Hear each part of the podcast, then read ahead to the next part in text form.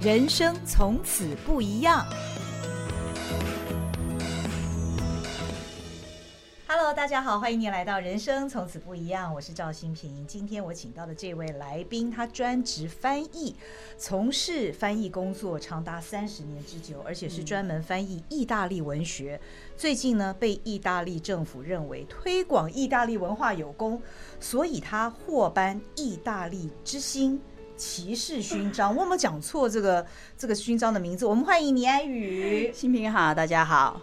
我今天看到安宇好开心啊，因为我跟安宇念同一所学校，我们都是淡江大学大传系，对，而且我们系友，不但是系友，我们还一起演戏，对，我们是淡江实验剧团，对对对对对，同一个剧团一块儿演戏，对。那我们其实多年没有联络，多年没有联络，我是在他的 FB 上面看到他居然获颁意大利之星骑士勋章，我真的觉得太引以为傲了。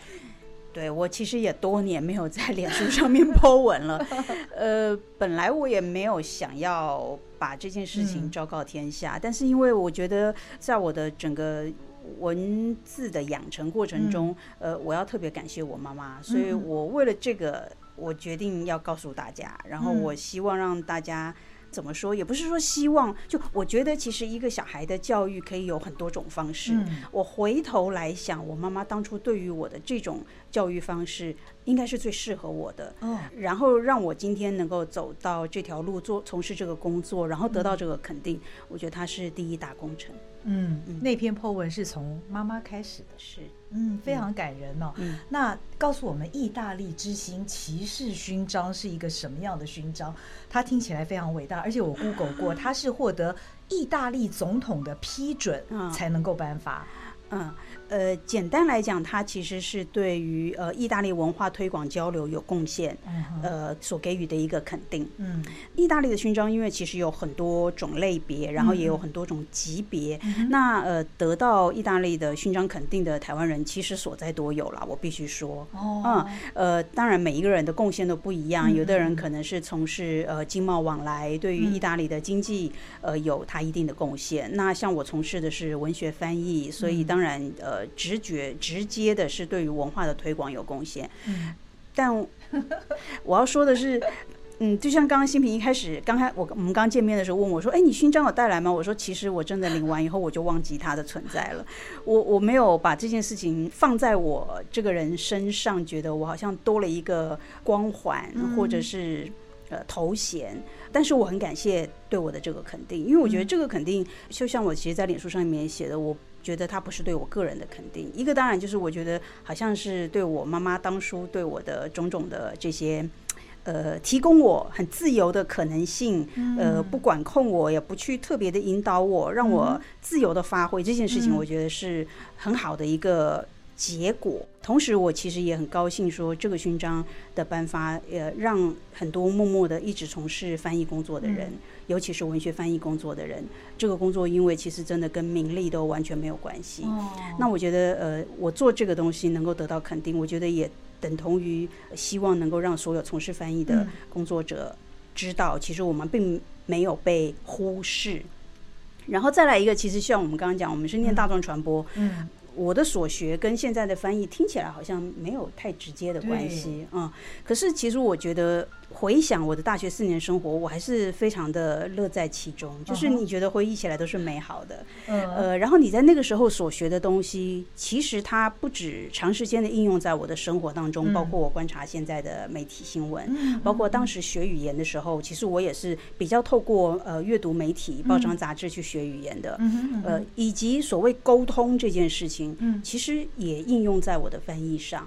所以呃，我另外也想讲的是，不管现在呃。在学的同学，或者是家里有小孩子准备将来要就学的呃家长也好，不要担心小孩在大学念书的时候的所学跟未来他的就业是不是有必然的连接关系。我觉得只要是在大学里面学的开心，呃，这些都是他未来人生的养分，也可以化作他工作上面的养分。其实你是大学一毕业就到意大利留学，嗯嗯，当年。应该到意大利留学的人非常少吧？在那个年代很少，哦，大部分都是去念音乐学院或美术学院。哦，对，但是你既非音乐学院，也非美术学院，当时选择意大利的原因是你对这个国家的向往吗？诶，应该说当时决定出国，嗯、呃，是因为我确定我不想要立刻在台湾投入职场。哦、uh huh.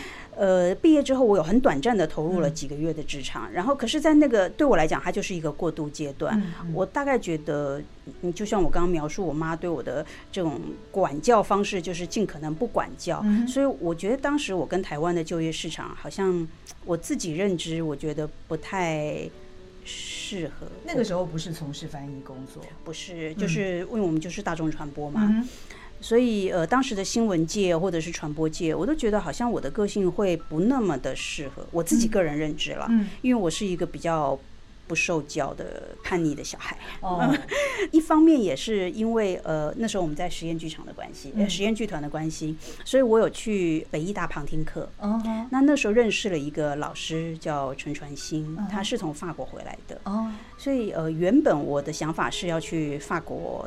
嗯，留学学什么再说，可能是戏剧，因为当时我们对戏剧有兴趣。哦，可是后来我那时候跟我当时的男朋友，我们就一起去旁听他的课。嗯，呃，虽然听得一知半解，嗯、可是我们就是老师身边的跟屁虫，嗯、我们是外来的旁听生，可是跟他跟得很紧。那时候去学戏剧，跟老师学他学他教美学。哦。其实熊安新老师有在我们系上教过课，哎，哦，真的、啊，对，教过大呃第一届，哦，然后很快好像就离开了，哦，就嗯，对，嗯，嗯。后来还去北艺大，嗯、那我们就我就跟去北艺大，嗯、然后呃，其实呃，因为我先生我男朋友那个时候他、嗯、他是读建筑嘛，嗯、我们俩的想法就是他去法国念建筑，然后我去法国我想读戏剧，嗯，呃，但是认识了这个老师以后呢，有一天我们就讲到这个事情，他就说。他没有在管我，他就跟我男朋友讲说，就我现在先生，他说念念建筑去什么法国，当然要去意大利呀。然后而且他指定要去威尼斯，他说因为威尼斯有一个非常好的建筑史的学者，哦。一定要去跟他学。那我们那那个时候就是老师说什么就是对的，所以我现在就说好。然后我在旁边听了，我也说好。我们两个没有任何犹豫，我们就说好。然后第二天我们就决定要去意大利了，就这样。所以这是一个呃盲从老师，但是最后证实正确的决定，而且也影响了你们的一生哦，非常多。所以换句话说，你在留学之前，其实你对于意大利文学应该是没有什么概念，而且你是完全不会意大利文的吧？一无所知。我去之前一句意大利文都不会说。你是到了当地才开始学？学，对。那什么时候开始翻译？因为翻译应该感觉上你对这个语文是非常精通，对于他的文学要多所涉猎才能翻出好的作品吧？嗯，我觉得有几个契机，哦嗯嗯、一个当然就是因为我们原来学传播的，嗯、所以我们很重视沟通。能够表达以及能够跟别人互动沟通，嗯嗯，嗯我觉得这是一个好像你你与生俱来的强烈的欲望，你你必须要在很短的时间之内满足这个部分。嗯，所以呃，我去意大利之前虽然一句都不会，可是到了那个地方，我也经历了一段很自闭的时间，因为觉得天哪，出去外面讲动词只会讲动词原形，然后动词变位都不会，一直跟人讲动词原形是一件很丢脸的事。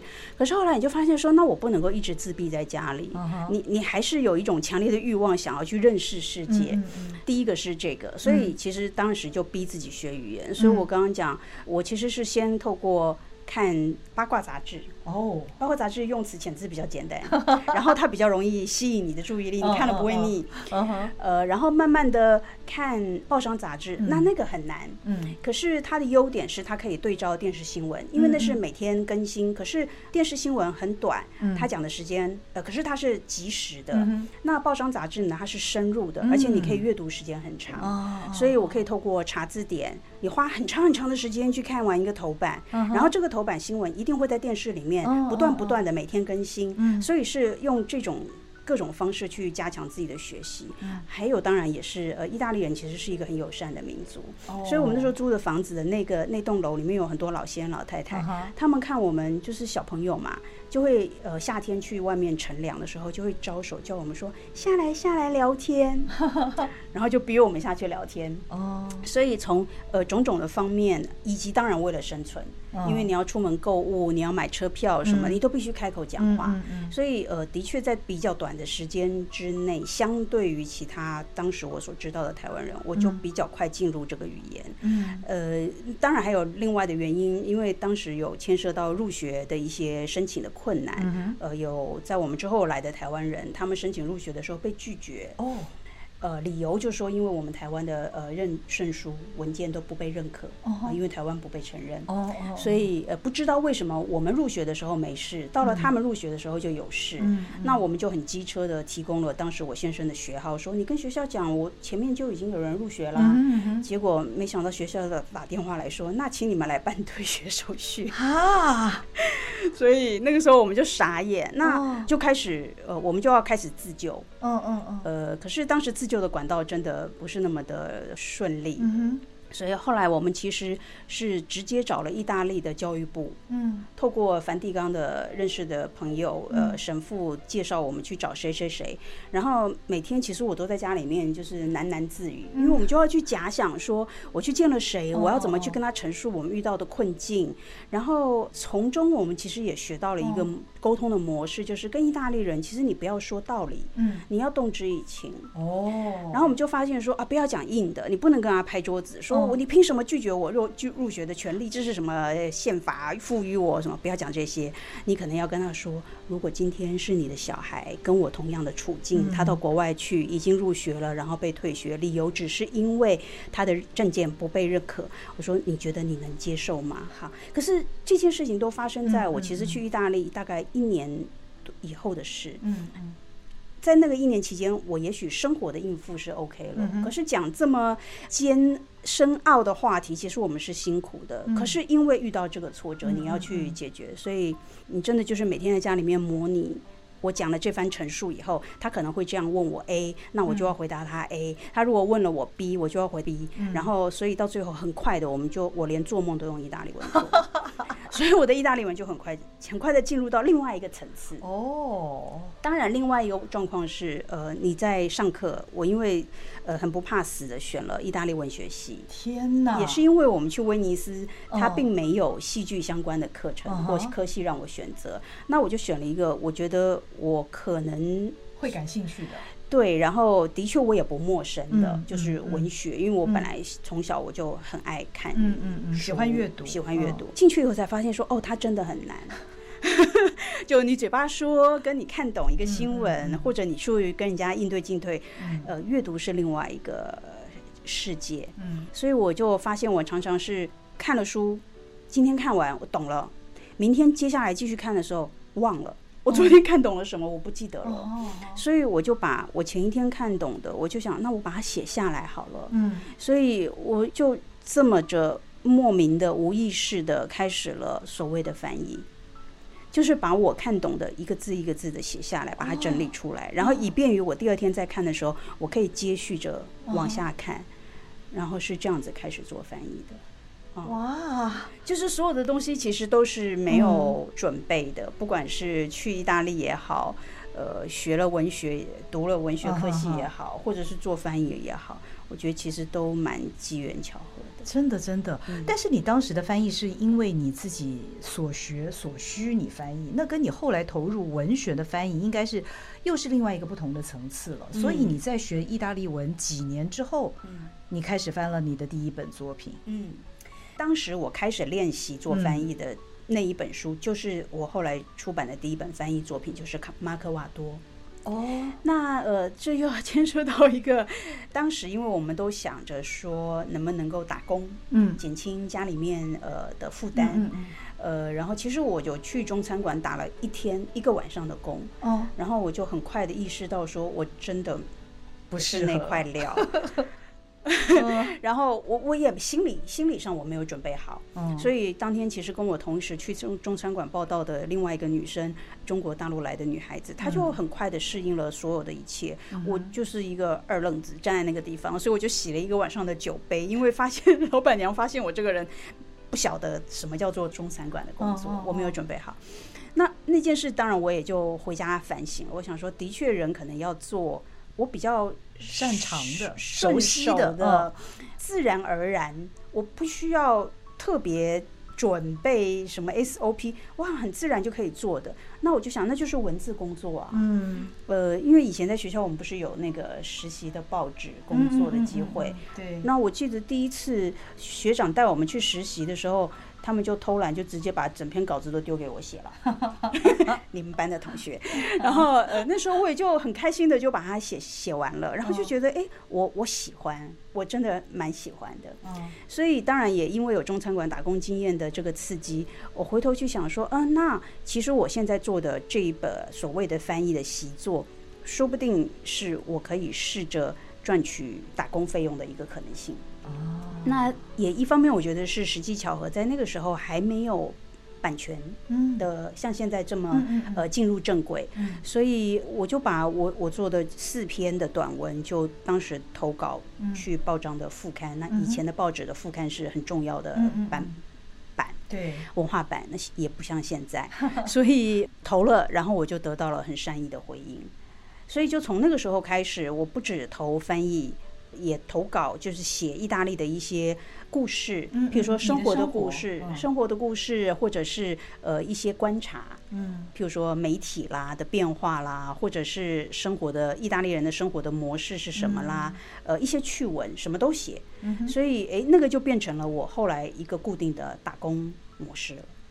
是这样的，所以其实翻译就这么做下来了。因为后来我又把副刊里面刊出来的这一个呃四个短文，我就又去投了出版社。嗯哼，那我也是谁都不认识，我也就是自己脑袋里面就是空白，然后就说哎，请朋友帮我查一下出版社的地址，然后我就简报影印就投了，然后就也有出版社回应我了，就这样开始。他们想出那个书，对。刚刚好那个时候，时报文化的呃吴继文总编，他出了两本卡尔维诺的书，是跟当时台大的吴浅成老师教授，他带领外文系的学生，呃，一起在课堂上面翻译了两本卡尔维诺的书，然后那我也这么巧合也选了这本卡尔维诺的书投稿，所以当然就是水到渠成，可以这么说吧。嗯。意大利文学相较于英文的文学，它在台湾受欢迎吗？这么多年来，它意大利文学始终都是算小众。嗯，一方面它的叙事模式也跟美国文学的大宗的叙事模式可能有一些出入。嗯哼，然后切入的角度也有一点差别。嗯，那意大利人是一个很嗯感性的民族。所以。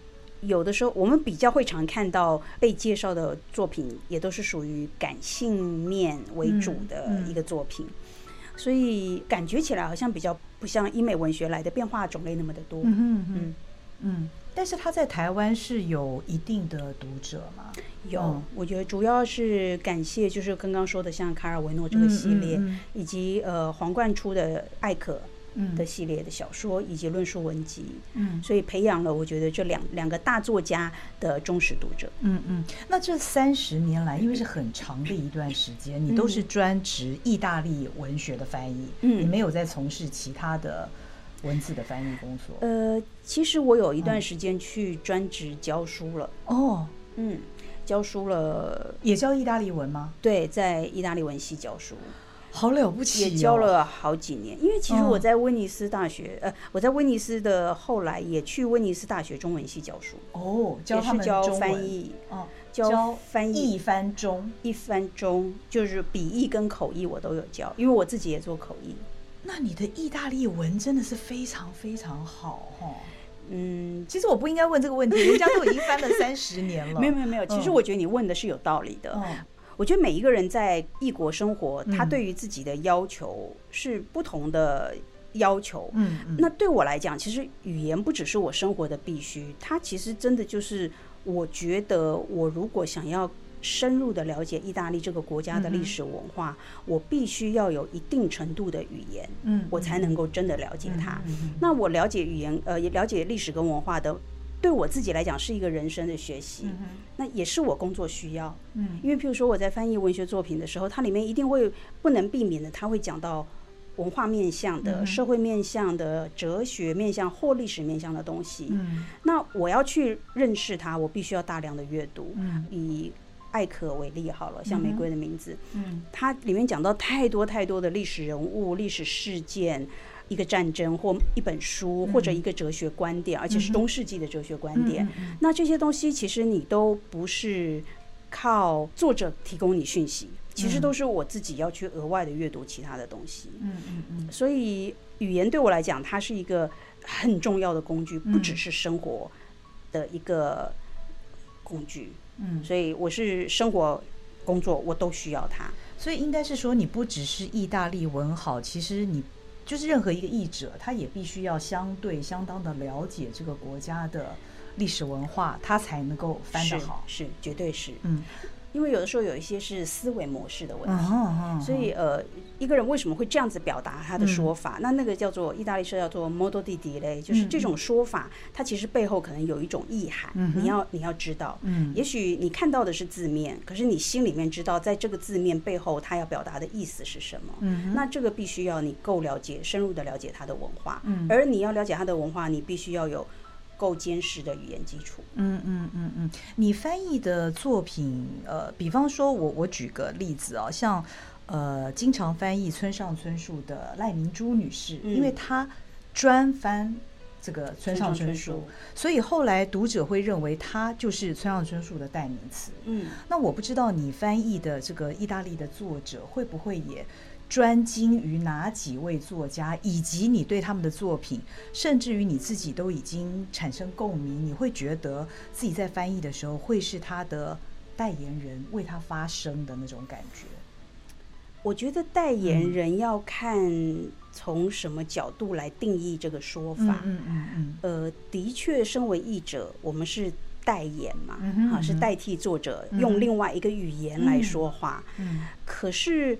我不能够说在翻译里面没有属于我自己的文字风格，嗯、可是我的文字风格一定还是要跟着作者走。哦，那也因此，我们刚刚讲到说意大利文要好，其实我觉得翻译要能够做得好，有另外一个很重要的条件，我们比较少去谈的，就是中文要够好。哦，那这个中文要好，不只是要好，而且它要够广。嗯，呃，就是你要有不同的。不要说风格，而是你可以有很多的弹性变化。嗯哼，因为要随着作要随着作者去做改变。哦，那有的作者他的书写的风格，文字风格就是很清淡的，譬如说像香港作家西西那样的风格。嗯，可是有的文字是有的意大利作家文字是很华丽的，所以他很喜欢纠结的长句。嗯，那你要为两者服务，所以你要用不同的中文去呈现。嗯嗯嗯。因此，这个所谓的风格不是。我用我的风格去帮作者说话，嗯、是我要去找出作者的文字风格，然后用我的中文的可能性去满足他的风格，嗯、去呈现他的风格。我觉得这里面好像又牵涉到以前。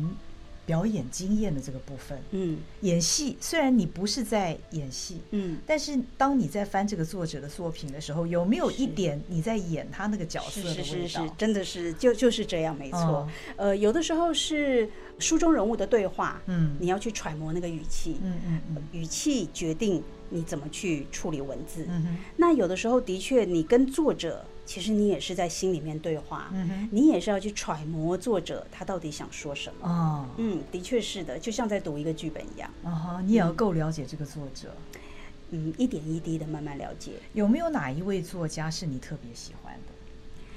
嗯，听起来很像叶佩的说法，但是我必须要说，我是多年的阅读下来。哦然后累积了，当然我看最多的书应该也就是卡尔维诺的书。嗯嗯。一方面我呃翻译最多他也是他的书啊。然后因为你看着他从年轻时候的创作，嗯，呃，到他创作风格的尝各种尝试，呃，到改变，到他透过文学去探讨、去认识这个世界，或者回头来醒思自己的人生。好像你跟着他一起成长，嗯，以前的成长是他用还很稚嫩的热情的眼睛看待这个世界，嗯、那呃那个世界在当时可能我还是陌生的，嗯、所以我就是学习。可是后来我觉得学到的是，呃，他怎么样去用文字呈现那个人生历程，或者是这个世界的演变，嗯、呃，然后怎么去观看。我觉得怎么观看这件事情，以及观看之后回到自己的脑中去思考，我觉得这件事情带给我的满足感是非常大的。他的作品，你感觉得到作家的变化，对不对？对，他有一个很呃清楚的成长轨迹。嗯，嗯呃，你看到他他改变，他对文学的定义也在做改变。嗯，但是我不能够说他写的东西一定都在。反映他的自身，嗯哼嗯哼，因为一个作者他一开始的创作也许会看很多的自己，嗯，所以我们都会说一个作者刚开始的创作会有比较明显的自传色彩，哦，因为从自己的人生历练出发是最容易书写的。哦，可是久而久之，当他的人生越来越丰富，然后当他意识到他自己手中的那支笔可以扮演什么角色，发挥什么功能的时候，他的世界就会越来越丰富。那我们就会跟着在里面看到。更多样化的世界，嗯，所以也刚好，因为他在台湾的译著也比较完整，嗯，所以当然相对来讲，我跟着他成长，呃，是最明显的。但我觉得卡尔维诺的作品不是那么好读，嗯，说真的，嗯，是这样子，没错。如果你要推荐给读者，对意大利文学并不熟悉的那种，有没有那种入门款啊？入门款就是我的，我看的第一本他的书啊，就是马可瓦多。哦，可是你要说马可瓦多，哎，好像听起来很轻松，因为他讲的是一个小工的故事。在这个意大利经济起飞的六零年代，呃，社会开始富裕了，可是仍然有一批蓝领阶级，他很辛苦的，呃，一个人养家，呃，养一大家子。嗯然后在这个资本主义崛起，然后充满各种诱惑的过程，他怎么样努力的去满足家里面的需求？可是也有很多辛酸。嗯可是他的辛酸并不是用一一种很控诉的悲愤的角度去指责谁，没有，他用一种呃幽默的小人物式的呃摔一跤卓别林式的那种模式去告诉你说，诶，在一个大家看起来都富起来的时代，其实仍然有一个族群，他是这么辛苦的在过日子，可是他并没有灰心气馁，他就是很努力的面对每一天的生活，所以他讲的就是呃四季二十个故事这样子。所以，呃，那是一个非常可爱的入门书，而且是意大利直到今天，呃，仍然是中级，好像中学生吧的一个指定课外读物。哦，直到今天都是。你你你的介绍非常吸引人，让人很想赶快去看这本书。另外，我知道安宇你的翻译有一个特色，好像很多的编辑也提到，嗯、你特别重视译著这件事情，好像有所谓的“漏漏等”的译著这种事情，是 吗？对，我现在开始有点译著症候群。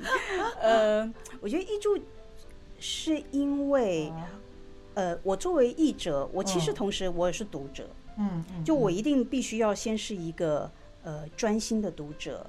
或者是艾可的说法叫做典型的读者，uh. 我才能够做译者。嗯，所谓呃意思就是说我很懂作者他要说什么，他想要透过他举的这个典故或这个历史人物，他要说什么背后的什么。嗯，可是那作者他再怎么样，他他的博学多闻，有的时候他很难把话说完。嗯，所以读者你不如他知识这么渊博的时候，我就要做功课，你得帮他解释。我要说。譬如说，他举了一个什么什么共得，一个什么公爵伯爵，那这个人在他可能那个领地里面，他代表的是一个什么样子的身份地位？嗯、也许他是一个很残暴的人，或者他是一个呃对他们家族有决定性、发挥决定性影响力的一个人、嗯嗯、啊。这个家族在他之后如何如何啊，飞黄腾达，或者是衰败。那当他提到这个人的时候，他一定有一个用意。嗯嗯。所以你要不要去把他的用意说出来？嗯，要。嗯。所以我就走上了一条译著的不归路，可是并不是所有的作者的东西都需要写落落等的译著。我感觉到你是要作为一个负责任的译者，是吗？你很想把那个背后的典故告诉读者。因为我们其实对意大利的文化历史，相对于美国文化来讲，我们是比较陌生的。嗯啊，所以我觉得，呃，在某些作者他。用那样子的角度去陈述故事的时候，那是我们该做的事情，就是把东西都找齐来给读者。嗯、如果读者想看，东西在那儿，你可以翻开来就看到。你会觉得有的时候译著会有点妨害阅读？这个其实的确是一个呃大家讨论过的议题，嗯、呃，所以并不是所有的编辑都赞成这么多译著的。哦、我我说我知道。呃，可是我觉得真的是因作家而异。嗯哼，呃，卡尔维诺，我其实就不会写那么多的译著。嗯，他没有你非要写译著不可的嗯大量译著不可的。这种书写模式，嗯，可是艾可相对来讲就比较需要，因为他写的东西很多都是呃基于史实为出发的东西，嗯，那只是当然在小说里面，它一定会有虚构嘛，哈，嗯嗯、那这个史实它还是多多少少扮演一种引导的角色，嗯，那既然如此，我觉得还是有必要去做说明，嗯，作为一个负责任的译者，有另外一点好像是当。呃，作者写了多长的一个句子，你在翻译的时候，你也要用差不多长的句子，是吗？呃，一样是因人而异。譬如说，呃，在艾可的句子里面。那个长句的定义跟卡尔维诺长句的定义不太一样。譬如说，因为艾可是一个他对语言结构，就是从结构主义出发去论述文学创作，他是一个专家。所以他的东西是他说的知识性很深，可是他在论述的时候的那个文法逻辑层次跟句法结构是非常清楚的。就大家会说。艾可的东西看不懂，我都会说不会啊，很很容易看懂啊，因为是我从翻译的角度，嗯，嗯，就我看不懂的是他背后要说的那个知识，嗯，我可能不知道，嗯，嗯，可是从呃理解他要说什么，嗯，这件事他是做的一百分，但是他的小说的重点不在用文字的美学去说故事，嗯，他真的就是探讨。故事，嗯，它通常会铺成一个阴谋论，嗯，然后从阴谋论里面去告诉你，有很多历史上面你以为的真相，它可能其实不是真相，是可以被推翻的。嗯嗯，那基本上这是他小说创作创作的主轴。嗯，可是卡尔维诺就是文学，他的文学里面有很多吐息，有一种文字的韵律。嗯，那他的创作就不只是在说故事，嗯哼，他是透过。文字，文字就是它的，呃，就好像绘画的颜色或涂料，它用厚跟薄、线条的长跟短去表达他想要说的东西。嗯所以那我就要呈现那个长跟短，因为那个是属于他创作创作精髓的部分。嗯就像呃，我们刚刚在聊的有一个短篇故事，他描述。一个人要打电话找另外一个人，可是找不到。嗯、那在以前拨接的那个时期，嗯、好像是一个呃讯号，透过这个有形的电缆，嗯，走地下海底电缆，然后送到对岸，嗯、呃，一个另外一个地方。嗯、所以可是一直找不到，所以这个电话一直还在通，还在嘟嘟嘟嘟嘟的时候，嗯、你感觉到那个讯号还一直在搜寻对方的踪迹。嗯。然后这件事情，整个短片就在讲这件事。嗯嗯，所以那这个嘟嘟嘟跟搜寻这件事情就很重要啊。嗯，所以他写长句，我就要跟他写长句啊，因为他的长句是为了服务。嗯，呃，寻找寻找不到内心的焦虑跟期待。嗯，他这个文字是在为这个意向服务的。嗯，那这个文字我就必须要呈现出来。可是这些领悟也不是一开始就会的，真的是很多的累积。啊，你才看懂说啊，其实它有不同的区别，不同的作家有不同的区别，然后你要照顾到的东西都是不一样的。嗯，这么多年来，你沉醉于翻译这件事情，嗯，它构筑了你生活的几乎全部吧？是你你会怎么形容你对于翻译的喜爱跟投入？我觉得它让我发现世界的一个干净的世界。嗯。呃，因为新平也说，我们之前念的是传播嘛，嗯、本来传播是一个有很多必须要跟外界有很多互动的工作。对，我没有不喜欢，可是也许呃，慢慢的认识更多的自己以后，会发现说、哦、啊，我喜欢，但是到某一个程度，我开始会觉得，那其实不是我真正想要的生活。嗯嗯嗯，嗯。可是呃，翻译的确，它让我仍然。持续的跟外界互动，嗯哼，可是是一个经过过滤的，而这个世界并没有因为过滤而变得扁平，它还是很丰富，嗯，因为每一个作家在写每一本书，都是他竭尽当时所有的心力投注进去，这个作品呈现给你看，那每一个人可以看到表层的、中层的或深层的不一样的东西。嗯呃，那因为我做我是翻译，所以我我必须要看到最深层的东西。所以透过翻译，其实我认识了不同的人用不同的眼睛去看到的不同的世界，而且都是经过深层挖掘的世界。嗯嗯，所以他并没有让我觉得好像在家里面做翻译是一个很孤单的、寂寞的、千篇一律的生活。没有诶，相反的，他他很丰富。这个其实也是我到了老了，我自己回头想说，哎，年轻时候的我，因为新平你认识我以前嘛，就跟我跟年轻时候的我好像有了很大的差别。嗯。以前的我可能呃更爱热闹，我很爱互动。我们以前还一起主持过晚会，你记得吗？就是我们也曾经很享受掌声，嗯，那种及时的回馈，这些都是在翻译工作里面没有的。嗯，可是我觉得我在翻译工作里面找到我很安心的、自在的、不用焦虑的部分。那这个其实，哎，我想想是。我认识了自己以后，确认这个是我要的，我我要的。你让我想到我们那个时候演戏，我们总是面对灯光，而且我们还很喜欢那个灯光。嗯，我们总是在灯光前面，我们也毫不畏惧那个灯光。嗯，嗯，但现在那个灯光好像是在我们的心里。嗯，哎，可以这么说。就它，它还是亮晃晃的，嗯，然后你还是有一个很激动。你每次要去做到什么的时候，嗯嗯嗯，你你你得到那个。反应，那个反应不一定是来自外界的，对，是一个你内心的满足。嗯，你知道说，哎，你得到了，嗯，然后而且你还有机会跟人家分享，哎，嗯，对不对？因为可以可以翻译出来给别人看，对啊。那我觉得他就他就很足够了。有读者给你什么回馈吗？呃，偶尔我曾经有收过一个读者。写信，然后寄了一本他自己出版的诗集给我。哦，我忘记名字了，我真的很抱歉。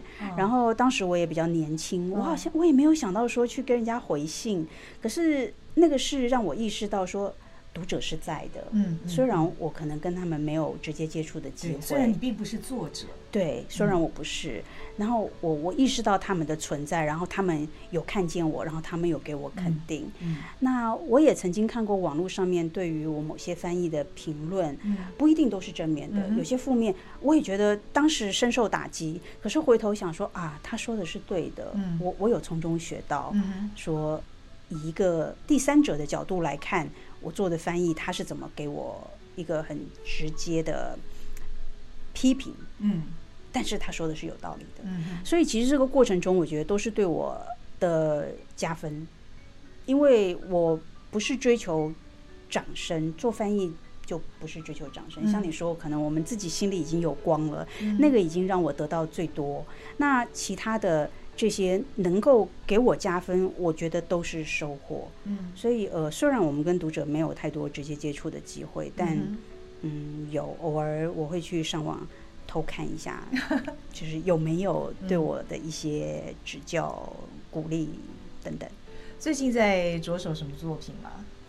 今年是卡尔维诺的百年名旦啊，对对对，所以年底应该会会有呃一系列的卡尔维诺的书新版的出版，嗯，嗯，那呃有的是之前没有出版过的，哦哈，有的是哎有没有出版过的吗？嗯。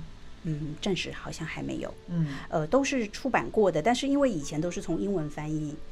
所以、哦、第二首的等于是嗯对，所以当时你在翻译的时候，你是看英文？不是，我是从意大利文。哦，你是从意大利文直译。哦，你说我早年自己当读者的时候吗？呃，不是，我是指你从事翻译工作之后。我从事翻译工作，我基本上我我自己做翻译，当然都是从意大利文直译。可是呃，早年有一些版本，呃，可能是在我还没有开始做翻译之前，或者即便我开始做翻译之后，我一个人也不可能翻译这么多。所以呃，有一些版本是从英文翻译的。那呃，年底就会有一些新的版本出现，就是从意大利文直译的版本出现。所以目前都在忙这个。哦，对，我们拭目以待。谢谢。今年卡尔维诺的这个百年的纪念，嗯嗯，刚好在这个时候，我访问了倪安宇。虽然我不知道，原先不知道 有有这样的事情，没有想到，对，但是真的很有趣哦。回首我们的走的人生路，有的时候因为一些不经意的，或者是有过计划的决定，让我们后来的人生的样貌有了完全的不同。我们都是做传播的人，现在也都在。做传播的工作，但是，呃，形态不一样了。可能现在的年安宇，你看到他，如果你由一个第三者的眼光看他的话，他是自己一个人在书房里面，嗯，但那却是一个你可能看不见的非常丰富多彩的，嗯，外人很难去意会的一个世界。嗯，我记得以前我们我听杨德昌的演讲，嗯，他曾经说过一件事，我到现在都呃记忆深刻。他说：“说你在电影院里面看电影，嗯，即便电影院里面坐满了人，嗯啊，你仍然是觉得电影只为你一个人播放，嗯。可是如果你在家里面看电视，即便家里只有你一个人，你也觉得你身边坐满了人，不是鬼故事。呃，意思就是说一种不同的氛围，好，你去欣赏一个作品，你的感觉是不同的，好，所以回头来讲，看电影要进电影院。”那可是呃，我今天就在来的路上，我就在想这件事。呃，看起来好像我一个人坐在电脑前面，呃，旁边也没有活物哈，除了猫，好像是一个很很枯燥矮板的工作模式。嗯。可是因为你你的脑袋一直在动，你的心灵一直在动，所以其实仍然是一个很甚至聒噪的，有的时候甚至是烦扰的，呃，甚至是忙碌的世界，只是。从外面看看不见，它都在我的心里面，或我跟电脑的那电波流动里面 这样子。所以，嗯，没有腻。我以为我的个性会更喜欢活泼一点的互动，更多的工作。后来发现，嗯，是啊，因为我现在在做的工作，它本身其实很活泼，就是这样的工作，它就是互动很多的工作。嗯，今天也谢谢安宇来，让我们一窥他翻译的日子。嗯。这些年来他的努力，还有他为什么乐在其中？谢谢新平，嗯，谢谢安宇，谢谢你的收听，我们下回见喽，拜拜。